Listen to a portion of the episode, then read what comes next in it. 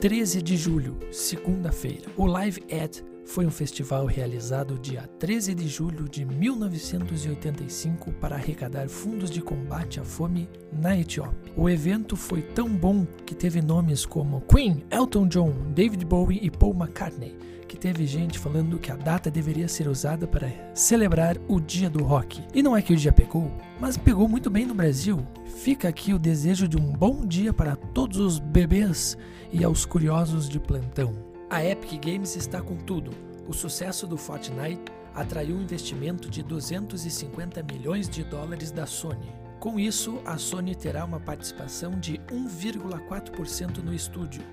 A demanda por computadores cresceu entre 2,8% e 11,2%, de acordo com a Gartner e a IDC, respectivamente, no Q2 de 2020.